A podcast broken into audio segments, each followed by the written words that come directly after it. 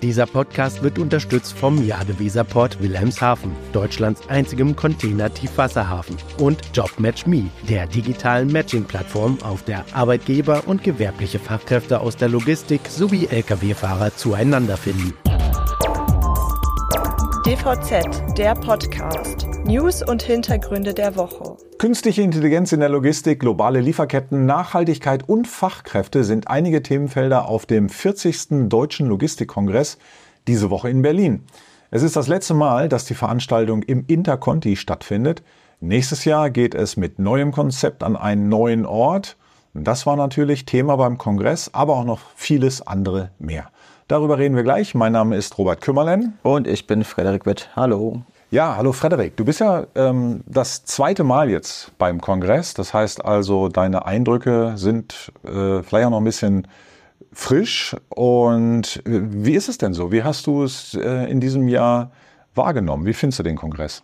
Grundsätzlich erstmal bin ich sehr zufrieden, wie es bisher gelaufen ist. Wie du schon richtig gesagt hast, das erste Mal letztes Jahr war natürlich viel erstmal so Orientierung, erstmal die ganzen Räumlichkeiten entdecken. Das Interconti ist ja durchaus auch verwinkelt, zu schauen, wie die ganzen Abläufe sind. Jetzt hat sich schon so eine gewisse Routine eingestellt, auch für mich im persönlichen Arbeiten.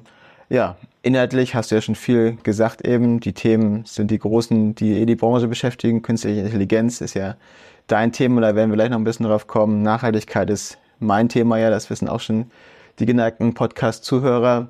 Auch da gab es wieder einige spannende Panels, also wieder ein sehr guter Themenmix.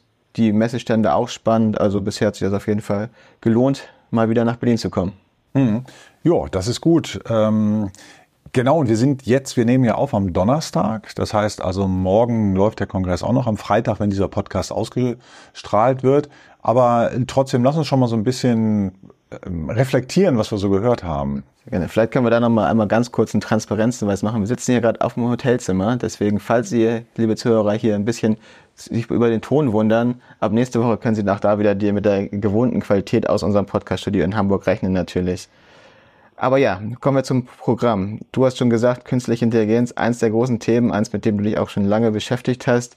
Da gab es durchaus einige Vorträge jetzt auch schon beim Kongress. Was waren denn so die Highlights, die du bisher so gesehen hast oder gehört hast? Ja, das stimmt. Das ist also auch wirklich erstaunlich, wie sich dieses Thema so langsam aus einer Nische in den letzten Jahren wirklich in den Vordergrund gespielt hat. Also 2017, da war das noch relativ klein. Äh, Im vergangenen Jahr, da wurde erstmals über ChatGPT gesprochen. Da lag ChatGPT in einer Beta-Version vor. Und es wurde in einer Sequenz erwähnt. Und jetzt ist es das Riesenthema. Also nicht nur ChatGPT, sondern natürlich auch andere Verfahren mit künstlicher Intelligenz und maschinelles Lernen und all das. Es ist auf alle Fälle so, dass also es eine rasante Entwicklung gibt bei diesen Technologien und darauf hat gleich äh, am, zu Beginn im Plenum Professor Michael Ten Hompel hingewiesen, der geschäftsführende Leiter des Fraunhofer Instituts für Materialfluss und Logistik in Dortmund. Und der sagte also, es ist jetzt wirklich so, dass sich über KI und Softwareagenten die Prozesse immer stärker verbinden und am Ende dann halt auch autonom ablaufen können. Und das ist eine Entwicklung, die ja sehr schnell voranschreitet. Da müssen Unternehmen jetzt auch zusehen, dass sie da Anschluss halten. Er sagt also ganz klar, jetzt ist die Zeit zu investieren. Jetzt müssen sich Unternehmen damit befassen, denn ansonsten könnte man schnell den Anschluss verlieren, denn der technische Fortschritt in diesem Bereich verläuft exponentiell. Und durch die Digitalisierung von allem und KI in allem wird sich alles für alle ändern. So lautet ein Leitsatz von Michael Ten Hompel. Und auch interessant, er ist ja auch Leiter des Lamar-Instituts in Dortmund. Mhm. Das ist ein Institut, das sich nun explizit mit Anwendung der künstlichen Intelligenz beschäftigt und die entwickeln dort sozusagen die dritte Generation künstlicher Intelligenz. Und da geht es dann darum, Daten, Wissen und Kontext miteinander zu verbinden. Das nennen die dann trianguläre KI. Und ja, im Zuge dieser Entwicklung hin zu einer immer ausgeprägteren Vernetzung entsteht dann das von Ten Hompel beschriebene digitale Kontinuum. Klingt ein bisschen abgespaced. Trianguläre KI, man lernt auch immer wieder neue Begrifflichkeiten in dem Themenfeld, ne? Ja, absolut. Äh, das, das ist so genauso wie in anderen Bereichen. Äh, früher war es die VUCA-Welt, heute ist es die Barney-Welt. Äh, wenn es um, um globale Lieferketten geht, war auch ein großes Thema hier. Ja, in der Tat. Und ein anderes, ein anderer guter Vortrag, der hier heute lief, war von Kai Schieber, das ist der Vorstand Services der Otto Group, der sich auch mit dem Themenfeld künstliche Intelligenz beschäftigt. Und da ist es ja so, die Otto Group hat in diesem Jahr zwei strategische Partnerschaften, ist die eingegangen mit US-amerikanischen Robotikherstellern. Das ist einmal Covariant und Boston Dynamics. Und da nutzen die also auch Maschinen, die ja mit künstlicher Intelligenz äh, funktionieren, zum Beispiel für die ähm, Kommissionierung. Und das Besondere ist halt, dass diese Roboter selbstständig erkennen können, wie, welche Beschaffenheit Gegenstände haben, also ob die zum Beispiel flexibel sind oder zerbrechlich und können die dann dementsprechend greifen, ohne dass sie die Gegenstände kaputt machen. Und wenn ein Roboter das gelernt hat, dann äh, sind halt alle anderen Roboter sofort auch auf diesem gleichen Kenntnisstand. Das heißt, sie müssen nicht neu programmiert werden. Das ist ein großer Vorteil dieser künstlichen Intelligenz. Und eine andere Sache ist, diese Boston Dynamics Roboter, die setzen sie ein, zum Beispiel für solche Sachen wie ähm, Tunnelinspektion. Das heißt also, man kriegt ja kaum noch, sagte Schibur, äh, jetzt so Anlagentechniker. Also es ist für die auch eine Möglichkeit, das Personalproblem zu lösen die lassen das dann Roboter machen. Und diese Roboter, die sind mit Kameras ausgestattet, die sind mit äh, Sensorik ausgestattet, die können auch Gaslecks entdecken und so weiter. Ähm, oder die hören Sachen, also die haben, ähm, die haben Sensoren, mit denen sie Geräusche wahrnehmen und hören dann, ob zum Beispiel Maschinen irgendwie heiß gelaufen sind oder sich Kugellager verändern oder sonst was. Also spannende Sache. Naja, und ein anderes Themenfeld, was man in dem Zusammenhang auch nicht außer Acht lassen darf, das ist Cybersecurity, Cyberangriffe. Auch das war ein Thema hier. Die BVL hat ja eine Studie vorgestellt genau. zum Thema Cybersecurity und ähm, gab auch ein äh, Panel gestern. Darin hieß es also Cyberkriminalität ist quasi Alltagskriminalität und jeden kann es treffen. Du hast da, glaube ich, dir eine Sequenz mal angehört. Ich war heute Nachmittag auch noch mal in der Sequenz, aber vielleicht noch einmal äh, noch mal zu Shibo zurück. Ähm, wir dürfen den äh, tanzenden Roboterhund nicht vergessen. Mhm. Über den habe ich mich sehr gefreut. Nochmal ein kleiner Exkurs vielleicht. Also auch da, man kann auch Spaß haben mit solchen Technologien. Absolut. Aber das soll jetzt nicht weiter äh, ablenken vom Thema. Genau, äh, Cyberresilienz. Genau, gestern wurde die Studie vorgestellt, heute wurde das ganze Thema nochmal vertieft.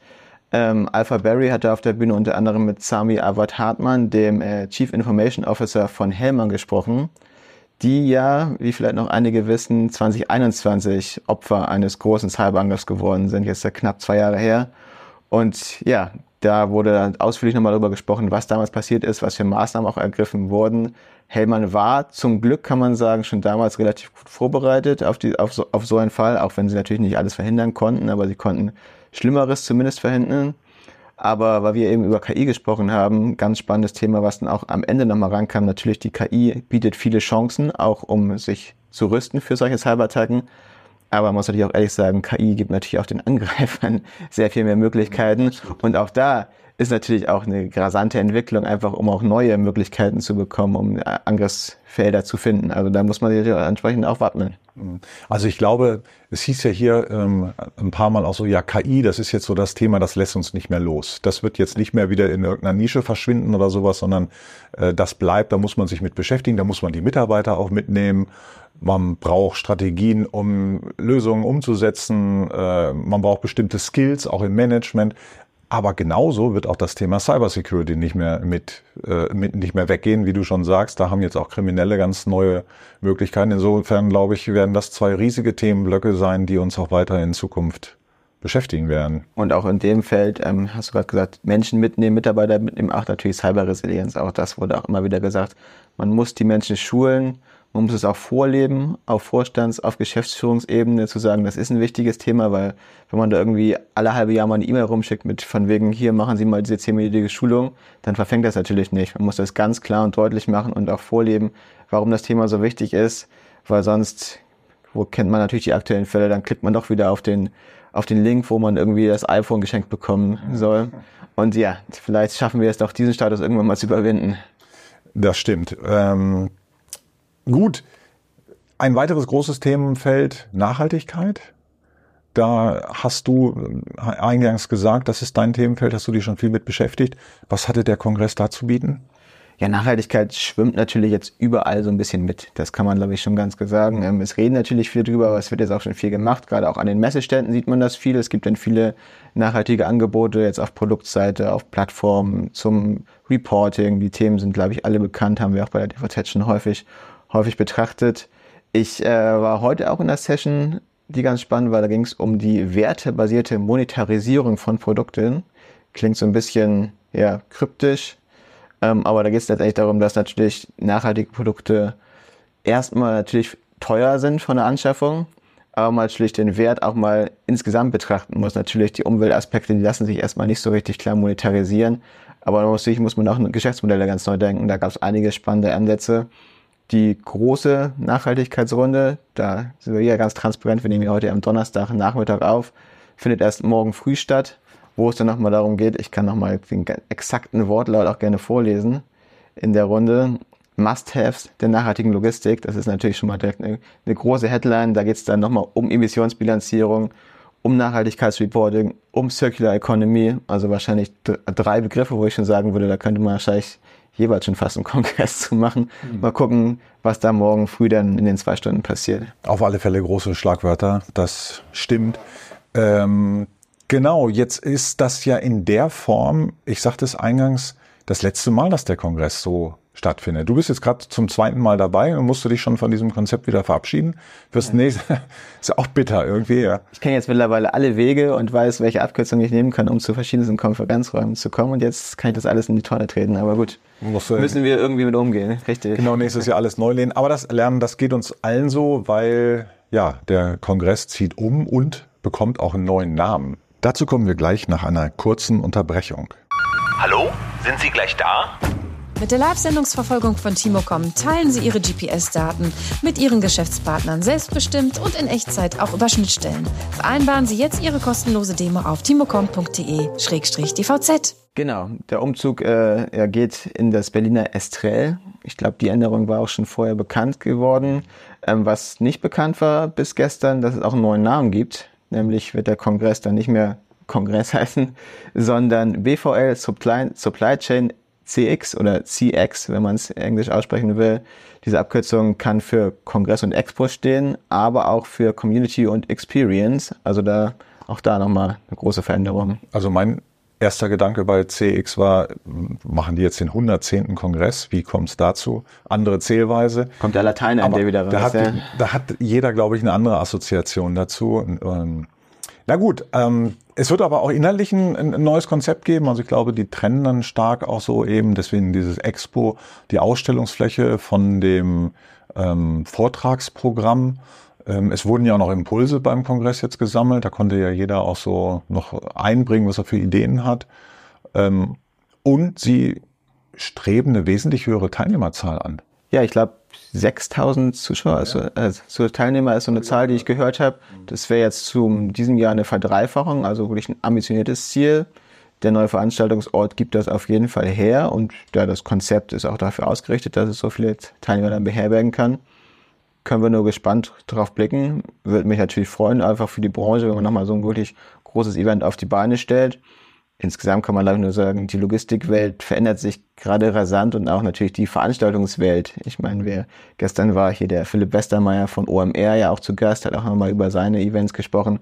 Da kann man sicherlich auch vieles lernen. Insofern ist das, glaube ich, nur positiv zu sehen, dass auch da die BVL bewegt und da auch nochmal den Kongress weiterentwickelt wird. Ja, das denke ich auch und wir sind sehr gespannt und ähm, werden wir sehen, wie das im nächsten Jahr läuft. Ähm, genau, das ist es eigentlich erstmal bis hierhin vom Kongress. Ähm, es gibt natürlich noch viel mehr zu, zu sagen, kann man auch dann sicherlich noch einiges dann in der nächsten Woche in der DVZ lesen, da bereiten wir es ja auch nochmal auf. Absolut.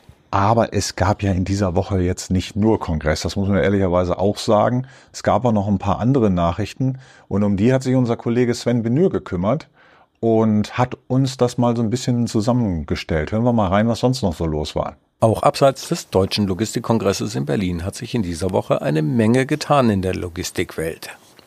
Zum Beispiel hat Robert Kümmerlin ein sehr interessantes Interview mit German Heil geführt. Der ist Supply Chain Vorstand bei Eckes Granini und zwar seit dem 30. Juni. und ähm, ihm kommt eine besonders wichtige Rolle bei der digitalen Transformation des Traditionsunternehmens zu. Eines der Hauptthemen von Heil wird sein, die gesamten Logistikprozesse umzugestalten und auch zukunftsfest zu machen. Naja, und natürlich geht es in erster Linie auch darum, die Mitarbeiter auf diesem Weg mitzunehmen, denn am Ende stehen komplett andere Arbeitsprozesse.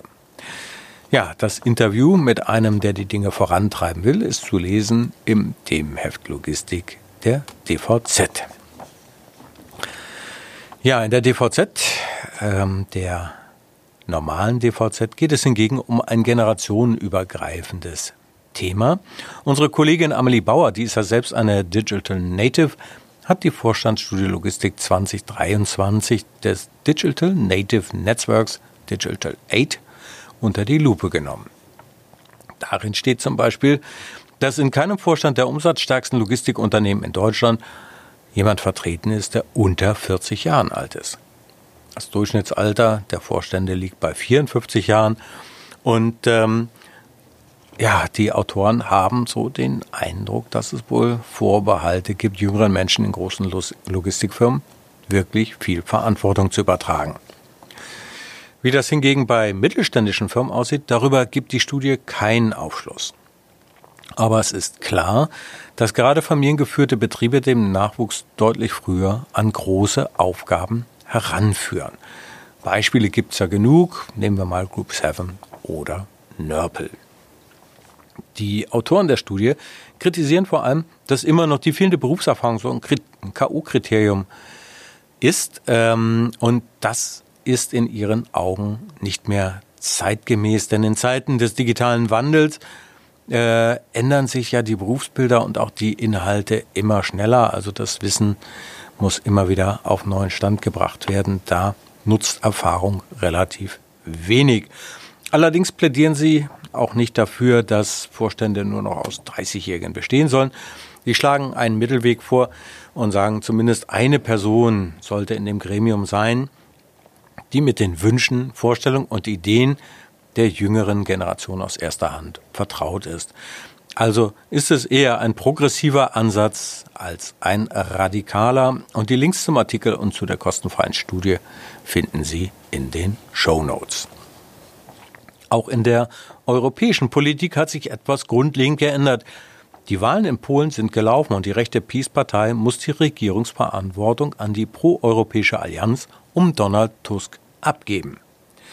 Das kann als gutes Signal für die Wirtschaft insgesamt und auch die Logistik gewertet werden, denn die Verpflichtungen äh, zwischen Deutschland und Polen, die sind ja ziemlich eng. Und ähm, so gingen im vergangenen Jahr Exporte im Wert von gut 90 Milliarden Euro von Deutschland in Richtung Polen. Und damit war das Land dann auch der fünftwichtigste Absatzmarkt für deutsche Unternehmen überhaupt direkt nach China. Und das kann sich ja vielleicht noch ändern, wenn ähm, ja, die anhaltende De-Risking- und Nearshoring-Debatte ähm, dazu führt, dass man halt sagt, okay, wir investieren jetzt nicht mehr in Fernost, sondern im Nachbarland. In Brüssel ist äh, ja dagegen die zähe Diskussion um die neuen CO2-Grenzwerte für Lkw weitergegangen. Erst nach, nach langer Diskussion haben sich die EU-Umweltminister auf eine einheitliche Linie geeinigt und wenig überraschend entspricht die dem Vorschlag der EU-Kommission. Das heißt also nichts anderes, als dass die bisher geltenden Vorgaben für die Lkw-Hersteller verschärft werden sollen. Die sollen nämlich dann Sorge dafür tragen, dass der CO2-Ausstoß im Flottendurchschnitt bis zum Jahr 2040 um 90 Prozent gegenüber 2019 reduziert wird. Und damit das gelingt, wurde auch das Zwischenziel für 2030 hochgesetzt. Anstatt die Kohlendioxidemissionen bis dahin um 30 Prozent zu senken, sollen es nun 45 Prozent sein. Tja, und mit dieser Position wollen die Umweltminister in die Verhandlungen mit dem Europäischen Parlament gehen. Es ist also noch nichts konkret beschlossen, aber die Wahrscheinlichkeit, dass es so kommen wird, ist wieder einmal deutlich gestiegen. Und äh, wie könnte es weitergehen? Würden die neuen Grenzwerte beschlossen, dann kämen sie bereits 2027 erneut auf den Prüfstand, also ein Jahr eher als ursprünglich vorgesehen. Dann ginge auch die Diskussion darüber weiter, ob zur Erreichung der Grenzwerte auch die CO2-Minderung durch Biokraftstoffe oder E-Fuels angerechnet werden darf. Nach dem derzeit vorgesehenen Gesetzestext sind allein die CO2-Emissionen am Auspuff ausschlaggebend. Da aber bei der Produktion von Biokraftstoffen etc.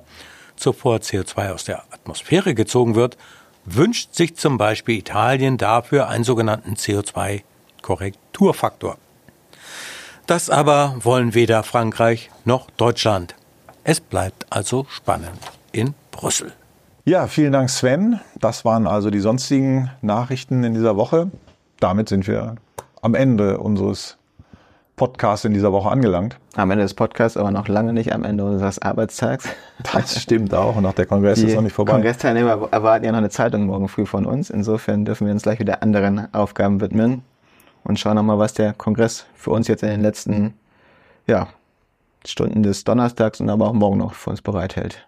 Ganz genau. Und diesen Podcast können Sie auf allen gängigen Podcast-Plattformen abonnieren. Wir freuen uns über Anregungen, Kritik oder Fragen. Können Sie uns gerne schicken unter der Mailadresse redaktion.dvz.de. Dann wünschen wir Ihnen entweder noch einen guten Kongresstag oder dann ein schönes Wochenende und hören Sie gern nächste Woche wieder rein in unseren wöchentlichen Podcast. Mein Name ist Robert Kümmerlen. Und ich bin Frederik Witt. Auch von mir ein schönes Wochenende. Dieser Podcast wurde unterstützt vom Jade Weserport Wilhelmshaven, Deutschlands einzigem Container-Tiefwasserhafen, und JobMatchMe, der digitalen Matching-Plattform, auf der Arbeitgeber und gewerbliche Fachkräfte aus der Logistik sowie Lkw-Fahrer zueinander finden.